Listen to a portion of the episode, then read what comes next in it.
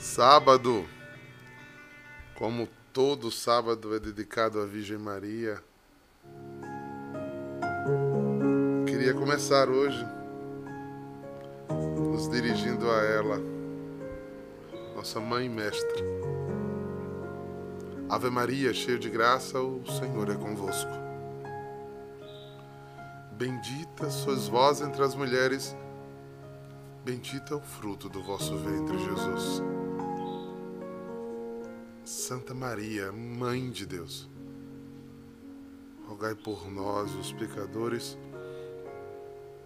agora e na hora de nossa morte. Amém. Ó Mãe, nunca se ouviu dizer que alguém que recorresse à vossa proteção, implorasse por vosso auxílio, fosse por vós desamparado animado eu com igual confiança vós, ó Virgem dentre todas as singulares. Como minha mãe eu recorro, de vós me vale, prostrado sob o peso dos meus pecados aos teus pés, dignai-vos de ouvir o que preciso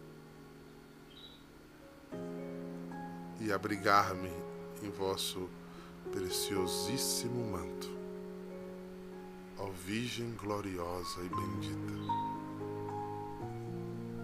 Rogai por nós, ó Mãe da promessa, para que sejamos dignos das promessas de Cristo. Amém.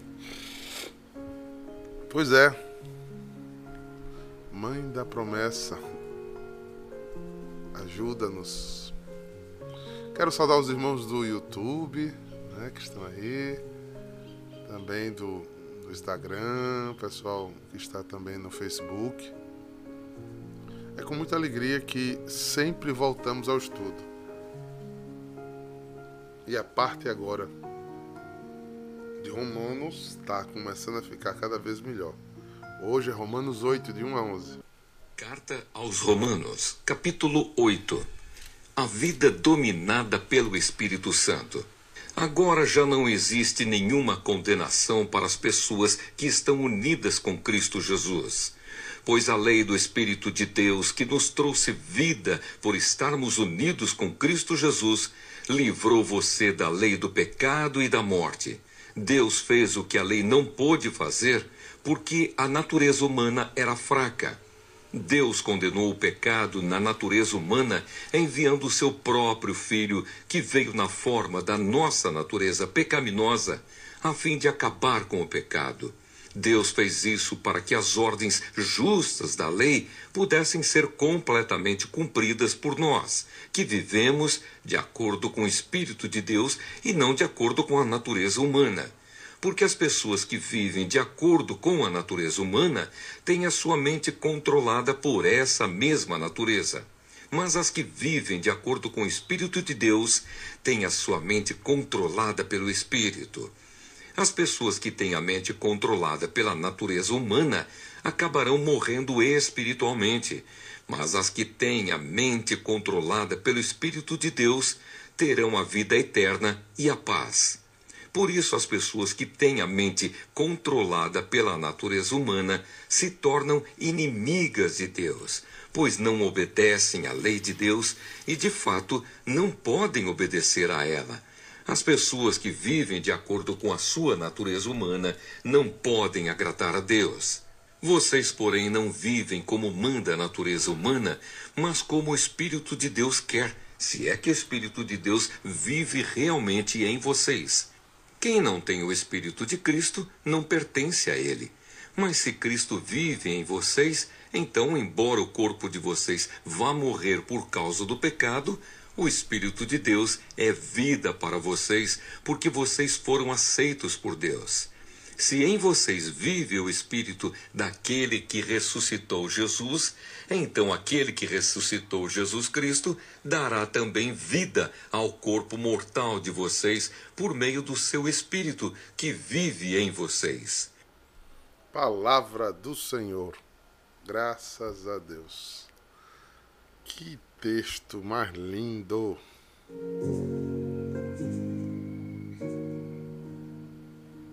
Não sei qual o pensamento que vem à sua cabeça. O meu primeiro pensamento é: Obrigado, Senhor, porque fui escolhido. Irmãos, pecamos. Morreremos pecando. Mas há uma diferença imensa de alguém que vive dominado pela carne, pelos espíritos humanos. É totalmente diferente, queridos. O nosso espírito, sendo guiado pelo Espírito Santo, ele luta contra os impulsos da carne. Ele vai transformando ele vai curando isso. Esta cura é o sinal de permanência, de fidelidade, de amor. São, São João Paulo II, como foi o dia dele, diz, não se angustie pelo aquilo que você ainda não fez, pelo aquilo que você não consegue fazer. Vá fazendo tudo que você pode fazer.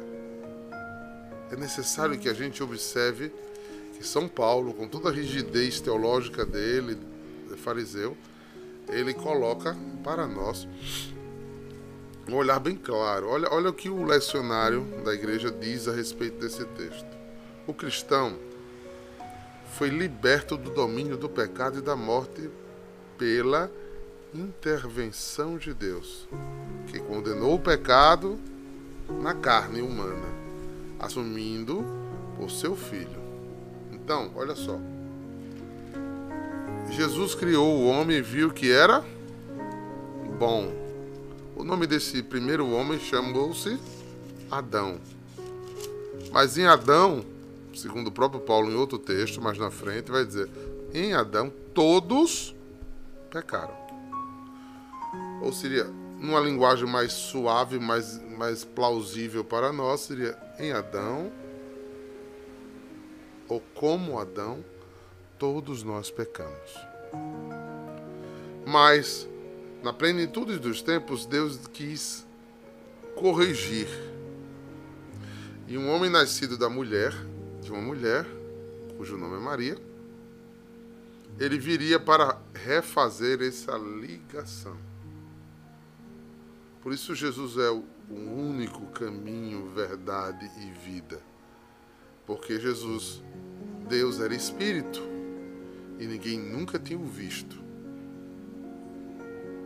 Aí o que é que, que Jesus, ao encarnar, se tornar um ser humano, nascer como um ser humano mortal, ter sentimentos humanos e mortais, Jesus purifica né, esse, essa criação.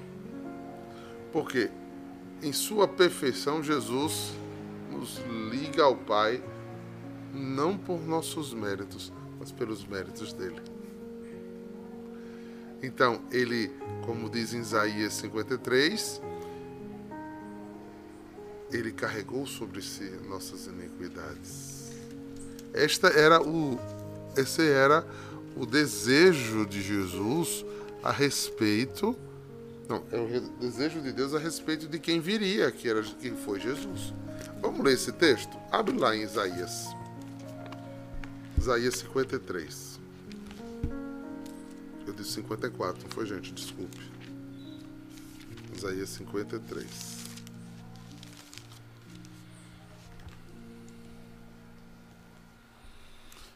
Deus amou o mundo. Deus. Por que Deus amou o mundo, gente? Deus criou o mundo e viu que era bom. Deus sonhou o Éden para o mundo. Uma permanência, uma vivência, uma convivência. Nós rompemos o Éden, Deus continuou amando o mundo. Deus começou, continuou honrando patriarcas para que o nome dele fosse erguido.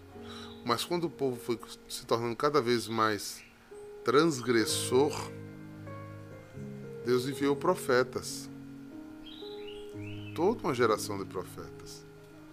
Ora para orientar, ora para exortar, ora para consolar, ora para libertar. E acompanhou toda a história do povo que ele tinha escolhido como dele para a salvação.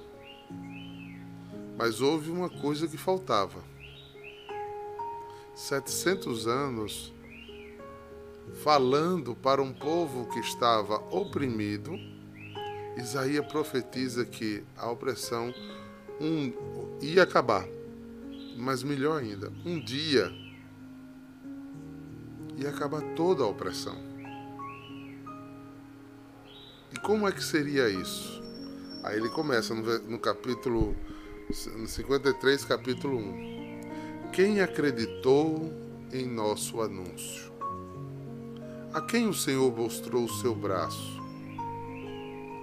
Ou seja, Isaías já está mostrando aqui que as expectativas dos judeus não vão ser correspondidas.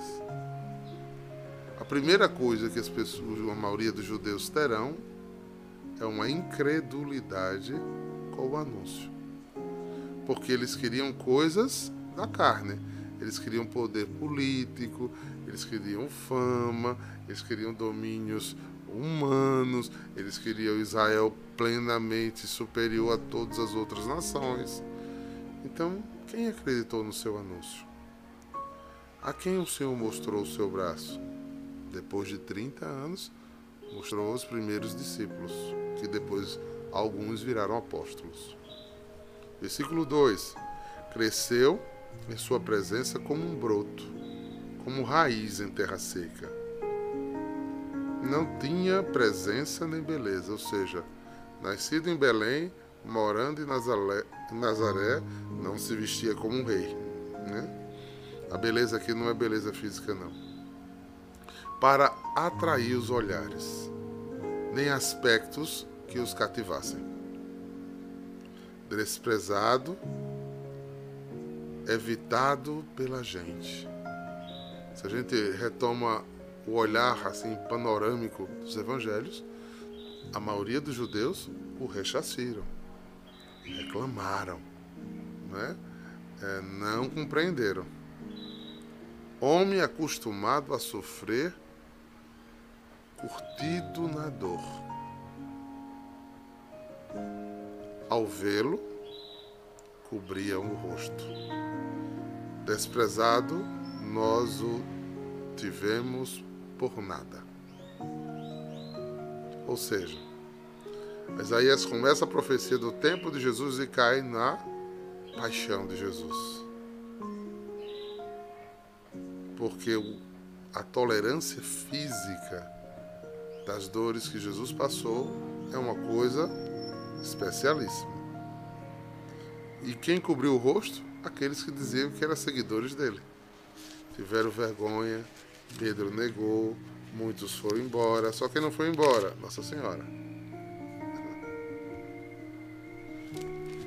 Aí continua.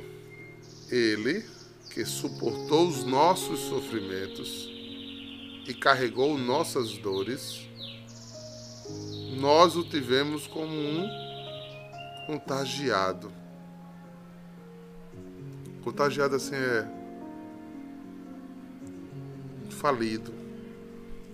Missão errada. Uma vez uma pessoa me perguntou, né? achei muito interessante a pergunta. É, a missão de Jesus deu errado? Jesus não conseguiu atingir suas estratégias. Você vê que é um olhar bem da carne, né? Ele, ele olhou Jesus como se fosse um empresário, né? Alguém que tinha que dar êxodo, é, ter é, sucessos humanos porque era isso que eles esperavam do Aramaxê. E não um cara que parasse na cruz. Versículo 5. Ele, ao contrário, foi transpassado por causa de nossas rebeliões, triturado por causa dos nossos crimes. Sobre ele carregou o castigo que nos cura. E com suas cicatrizes nos curou. Todos nós andávamos perdidos como ovelhas, cada um para o seu lado, e o Senhor fez cair sobre ele todos os nossos crimes. É muito interessante, porque aí quando São Paulo diz, olha, então nessa plenitude do tempo, esse homem que fez tudo isso te diz, diz aos que ficaram, a partir de agora sai e anuncia. Quem crer que eu sou a Ramachi, que eu sou o Messias, quem crer na água viva que eu tenho para dar, quem crer que eu sou o pastor, quem crer que eu sou a videira fecunda, quem crer que eu sou o pão vivo descido do céu, quem crer. Quem crer no sentido não de ter a capacidade de ouvir, mas dizer: Isso é a minha vida, isso é o meu jeito de viver. O que ele pensa é o que eu quero pensar. Como ele se posiciona na vida é o jeito que eu quero me posicionar. Os ideais dele passam a ser os meus ideais. É, aquilo pelo qual ele luta e ele ama deverá ser minha luta. É um casamento, é uma aliança.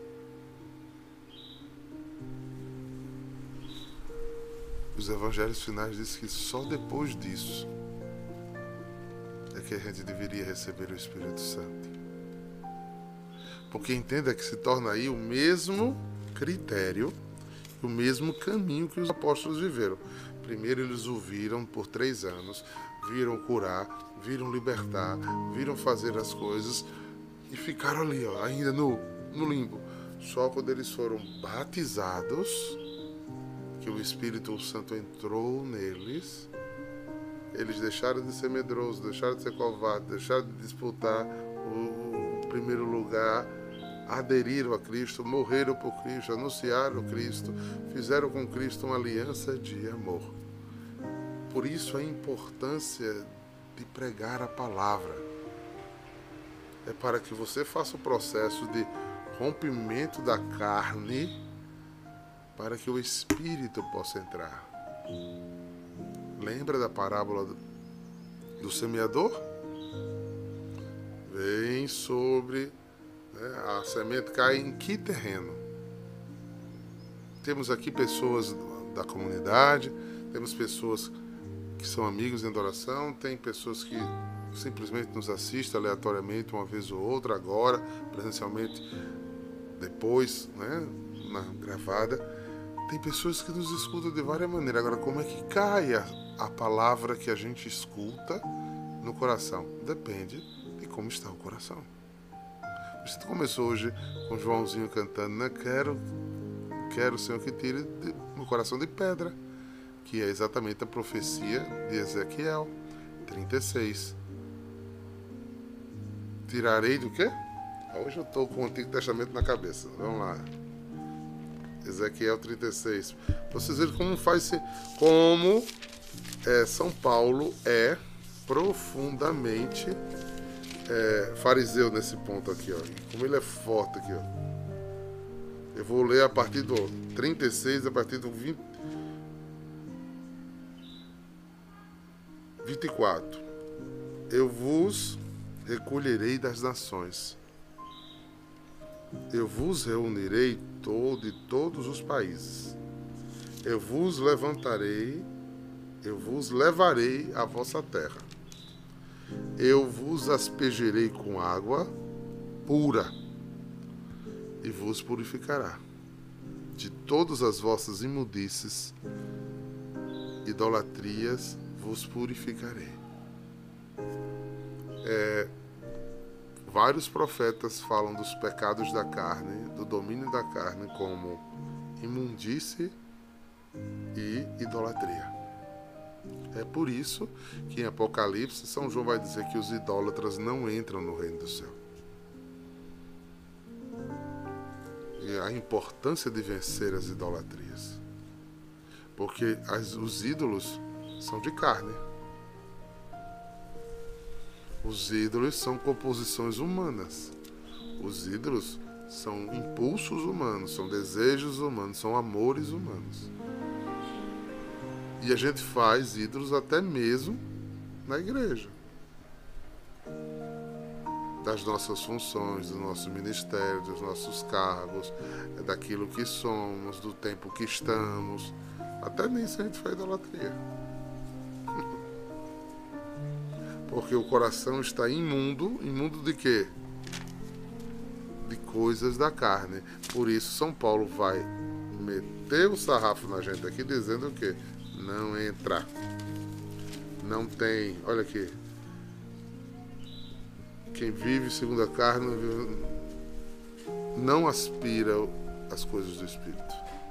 Mas na verdade, as aspirações que leva à morte as aspirações do Espírito leva à paz. Tudo isso pode a tendência da carne. São inimigos contra Deus se submetem. Ou seja, é por isso que quem é assim é inimigo de Deus. E a gente às vezes é inimigo de Deus falando com ele, viu? Aí ele diz, ó, versículo 26 de Ezequiel: Eu vos darei um coração novo e vos infundirei um espírito novo. Arrancarei da vossa carne o coração de pedra e vos darei um coração de carne. Eu vos infundirei o meu espírito e farei que caminheis segundo os meus preceitos e cumpram os meus decretos e os ponham em prática. Ou seja, novamente, a condição para ter Espírito Santo é querer, é viver numa vida nova. Embora caiamos no pecado, cai, levanta de novo. Cai, levanta de novo. Cai, reconcilia não gosta, não quer, não diz frases da carne, por exemplo. Eu sou assim, não vou mudar. Quem quiser me aceite como sou. Eu sou assim mesmo. Eu sou esperto. Não. Os filhos da luz são tolos, não são espertos. Quanto você for esperto, você não é da luz. Eu sou safo, eu peguei. Na hora ali, ó, que eu olhei para Cecília, eu já saquei o que a irmã Cecília queria. Não é da luz. É tolo. Porque o nome disso é julgamento. Por acaso você é pastor de irmã Cecília? Se você é pastor de irmã Cecília, o Espírito às vezes une o seu espírito a Cecília, não invade para julgar, ao contrário, exorta em espírito. Aí já é dom sobrenatural, dom carismático. Mas os preconceitos, conceitos que não são verdadeiramente conceitos ainda, que fazem você tomar decisões a respeito de pessoas ou coisas que só aconteceram dentro de você. Isso é puro imundície da carne. Porque quem tem o espírito age como o espírito. Ama o Pai acima de todas as coisas e ao seu próximo como a si mesmo. E por aí vai, queridos. Textos como esse, Paulo, no final da sua caminhada missionária, da sua vida, é, ele vai mostrando a gente um grande discernimento mais do que apontar para a vida dos outros, é uma grande questão que eu preciso fazer comigo mesmo. Ei, quem é que tem dominado o meu ser? E eu vou dizer uma frase até dura, viu? Eu sou de Cristo. Eu escolhi andar com Cristo. Eu sou uma das virgens que tem a, a lâmpada na mão. Eu estou perto da porta para quando o Senhor abrir a porta eu poder entrar. Agora, quem é que está me dominando? O descaso com as coisas de Deus? Que me faz perder o óleo da unção? E depois eu quero que os outros deem o óleo para mim? Um óleo que devia ser cultivado por mim? Que devia ser mantido em mim, comigo, naquilo que sou de verdade? Queridos, queridas, textos como esse nos ajudam a nos manter na rota. É um mapa espiritual. É um caminho espiritual suculento. Eu gosto muito do capítulo 8 ao capítulo 12, que a gente vai ver ainda na frente.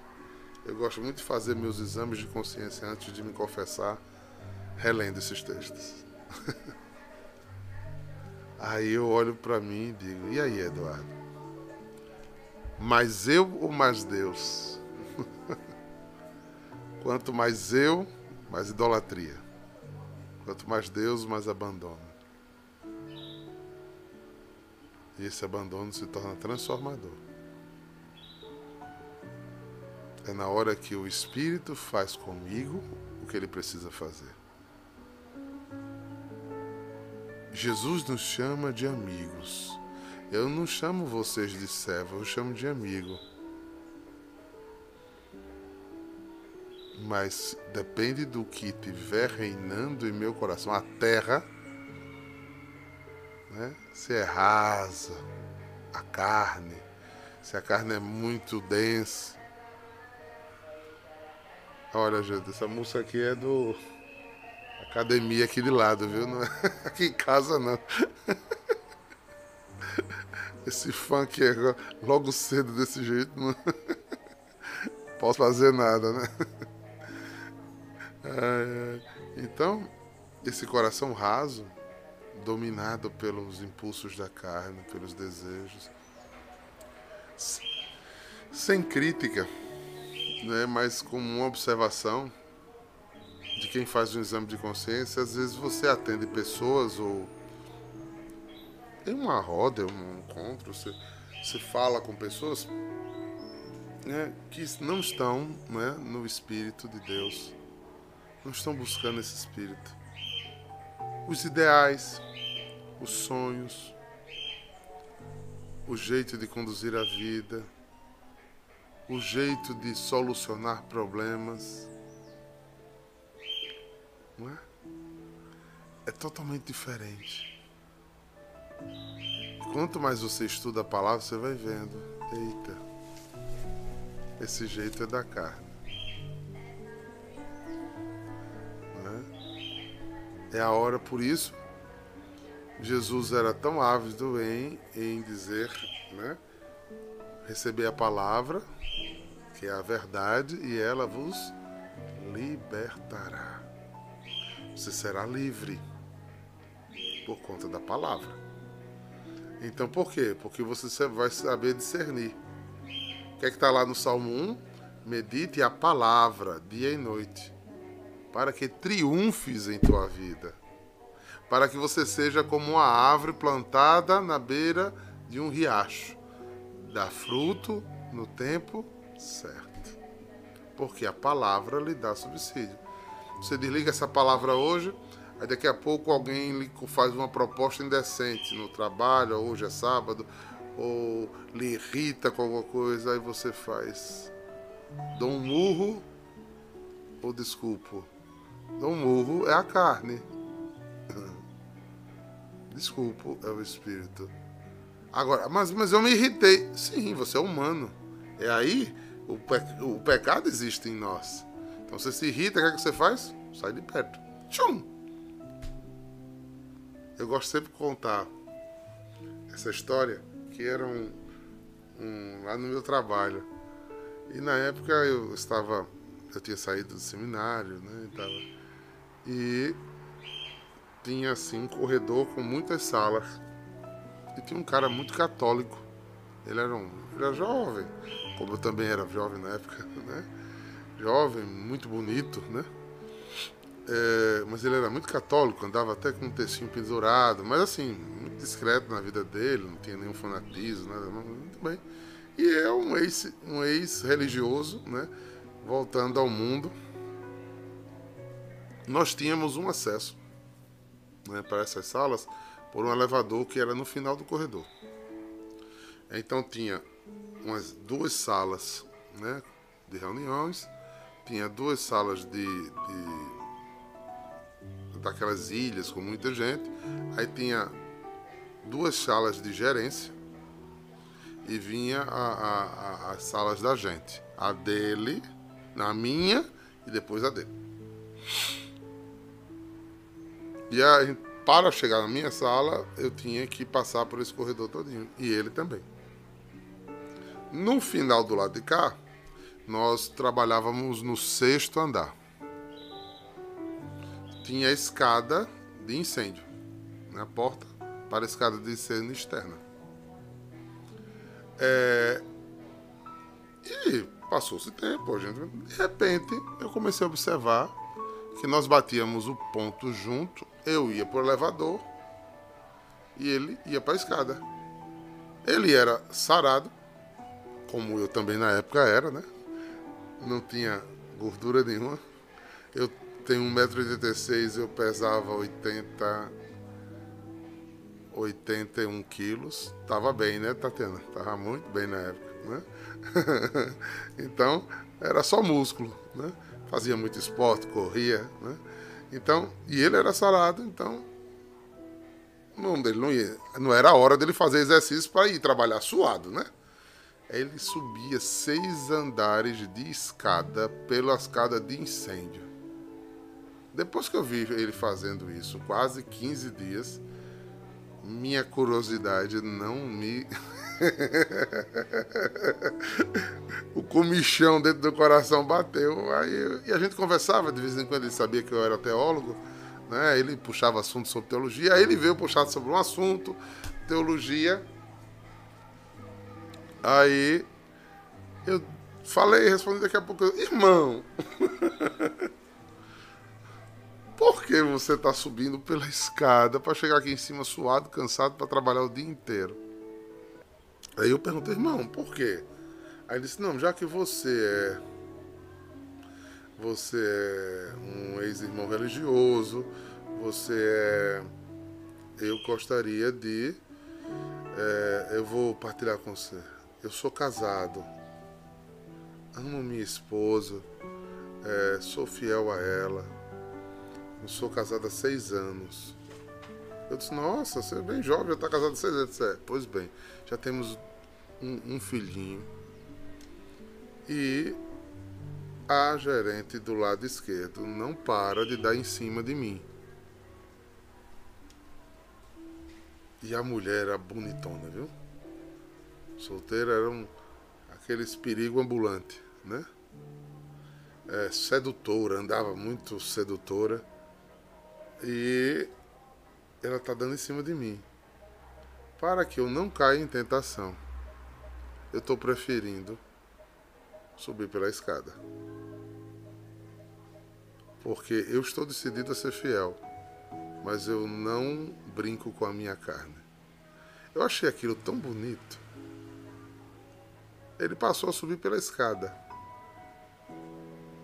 para dominar a carne. Aí hoje, pegando esse exemplo desse rapaz, é, dentro desse texto aqui, esse homem estava cheio do Espírito Santo. Ele teve prudência, né? ele discerniu o Espírito, ele disse: Eu vou conseguir até aqui, talvez eu não consiga até lá, talvez eu entre numa enrascada por ela ser minha superiora. Então ela, ele deu passos atrás, perdeu ele para ganhar para Deus. Isso é alguém cheio do Espírito Santo. E não sei se foi a oração dele. Com dois meses ela foi demitida. e ela era uma gerente boa danada, assim, em termos do, usando, fazendo o que ela fazia, ela fazia muito bem. Mas eu, a oração do homem foi forte. Resistir ao pecado e ele se apartará de vós, já dizia são Tiago, no capítulo 4. Resistir. Então, para eu resistir, eu preciso bater de frente com ele. São Paulo está pedindo que a gente olhe os dois olhos bem abertos, onde é que a carne está me dominando, e encha do Espírito Santo. Por isso, São Paulo, lá em Colossenses 5, vai dizer: não pare de rezar, é, sem cessar. Jesus disse: se você pedir o Espírito Santo, peça muito que eu darei. Para quê? Para poder resistir nos dias maus, Efésios 6. com a presença de Deus. Primeiro, com a palavra, que vai dizer, epa, a palavra no coração, ela, ela serve quase, quase como um, um, um aviso de incêndio, né?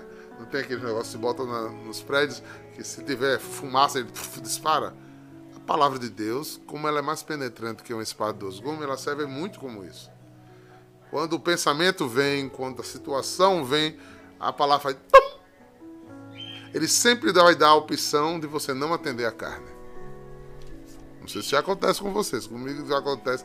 Né? Cada freada de impulso chega, acaba, trava os dentes todinho.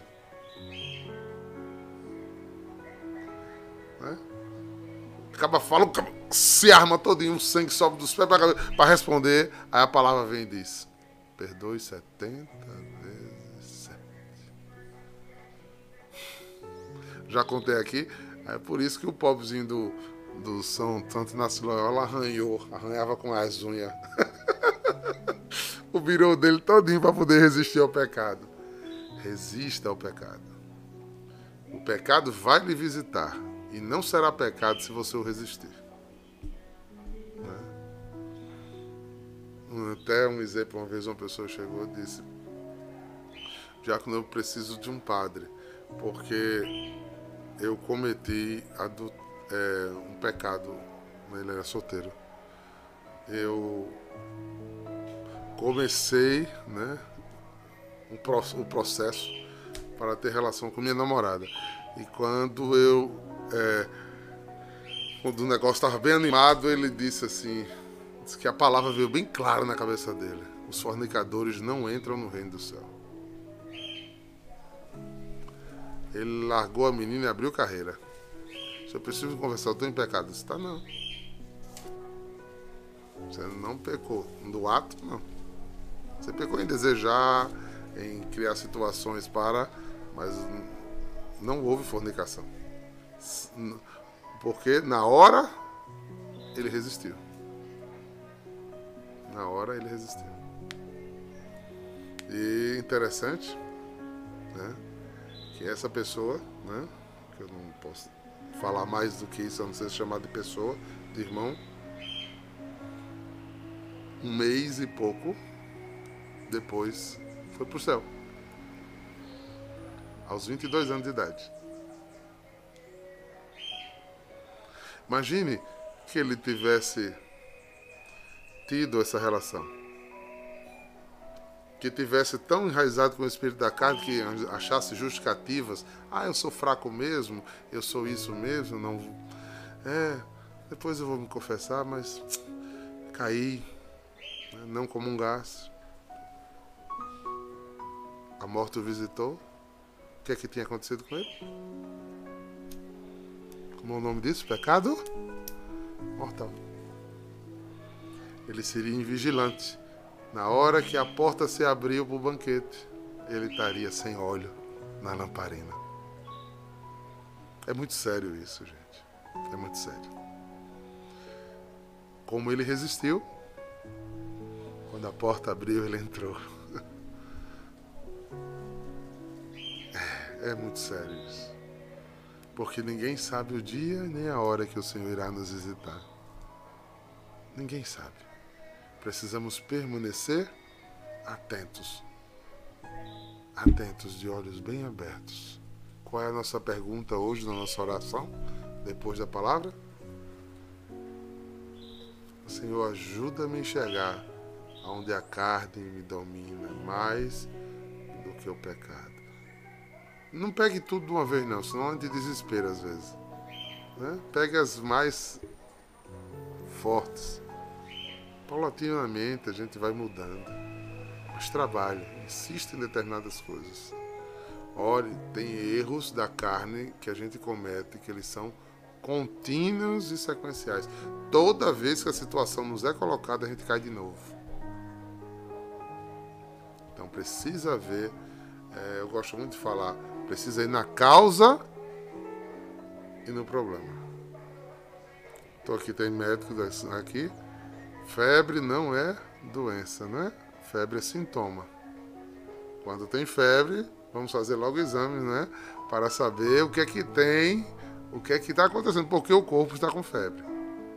Então, se você analisa essa febre do, da carne, faça seu exame para saber qual é a doença e vá tratar a doença sabendo da causa que gerou essa doença. Isso chama-se cura interior. Se vence pecado, não é simplesmente, ah, eu sei que está errado, ah, então não vou fazer mais. A gente é fraco, cai de novo. Vence pecado na oração, gente. Eu faço essa identificação e vou para a cura interior. E começo a comungar por essa questão, começo a fazer jejum por isso e vou vencendo. Nem que seja um por vez, é tudo que Deus quer. Por isso que a igreja sabiamente diz que em, estado normal, sem pecado mortal, você deve se confessar uma vez no ano. Já pensou se uma vez no ano você conseguir em cada Páscoa apresentar menos cinco pecados graves da carne em você? Rapidinho você vai para o céu, irmão. Rapidinho. Tá bom, né?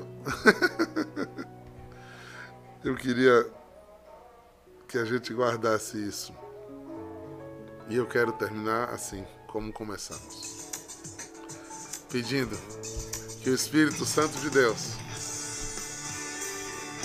o Espírito Santo de Deus, troque os nossos corações duros de pedra, cheios de justiça com as próprias mãos, cheios de humanidades, de iras, por um coração de carne, molinho, tolo, bobo, teu espírito, Senhor. Derrame sobre nós o teu espírito, Senhor. Invada-nos agora. Levante-nos da lama do pecado. Purifica todos nós, Senhor. Nós precisamos de ti. Por isso eu peço sobre cada irmão e irmã que nos assiste agora e nos assistirá depois, uma bênção que o ajude a ter olhos de águia no Espírito Santo para fugir do pecado. Em nome do Pai, do Filho e do Espírito Santo. Amém.